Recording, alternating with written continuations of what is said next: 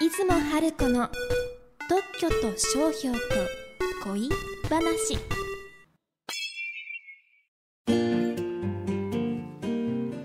さあ始まりました。特許と商標と恋話。この番組は生まれた時からずっとカープファンの静岡ダン特許事務所の弁理士出雲春子さんが特許や商標を事例を交えながら分かりやすくお話ししていただく番組です。出雲さんよろしくお願いします。はい、よろしくお願いします。今年もあと残り2週間ぐらいになりました。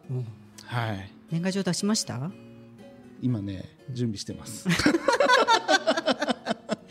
まあこれねあの収録で、えー、と今日が11月の13日ということなんで はい。まああのねもう今バタバタしてるところだと思いますが はい。じゃあ、えー、第今日ですね第29回目はい。ですね、はい。商標権でどんないいことその3はい今日のですね、えーお話をお願いいたしますはい。えー前回独占配他権の独占権についてお話しましたので、今回は独占配他権の配他権、配他権と信用との関係について少し詳しくお話しします。今回も鯉のぼりの形をしたプーカクッキーを例に使ってお話しますね。カープではなくプーカですよ。私はお菓子に使うプーカの名前の商標権を取ったのでほぼ私だけがプーカの名前をつけて売るから他の鯉のぼりの形をしたお菓子と間違えられないよっていうお話をしました。これが独占権。でもね例えば星さんがプーカをパクってプーカプリンってプリンのお菓子を売り始めたらどうでしょうね。私の商標権はプーカ。星さんが使ってるのはプーカ。カに小さい「つ」がついてるんですよ。プーカなんですね。少し違いますよね。でもちょっと見ただけ。ちょっと聞いただけだと間違えますよね。とても似てますよね。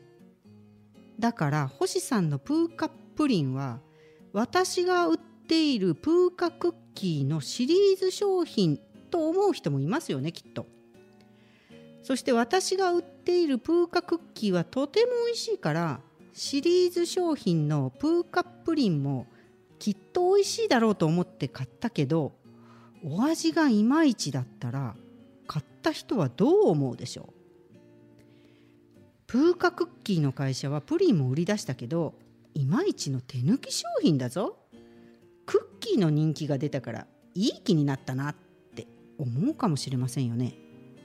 会社の信用を失いますよね。一人で独占して使えると言ってもパクる人を辞めさせることができなければいまいちですよね。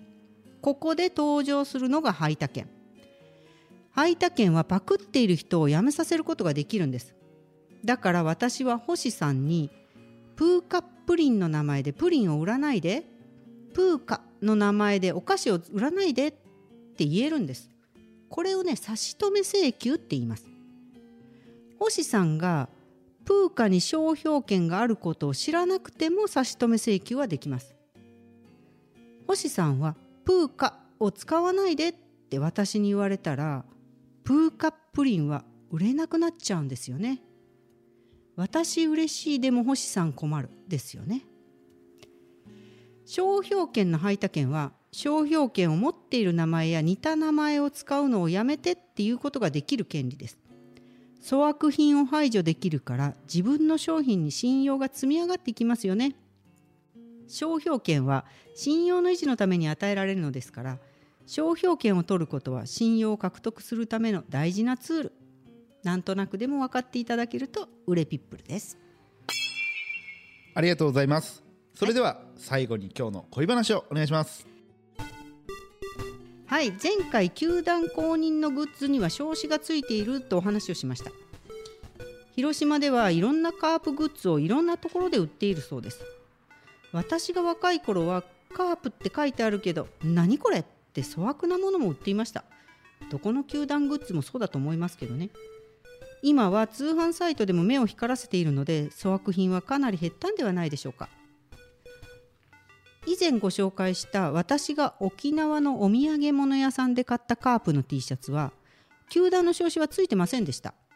でもその T シャツのブランドは商標権を取っていたのでネットで調べたら球団とコラボ商品をたくさん扱ってるお店って分かりました。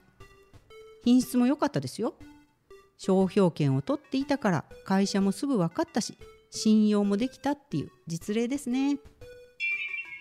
番組の感想やご質問はホームページのお問い合わせフォームからお願いいたします。ホームページはひらがなで段漢字で特許。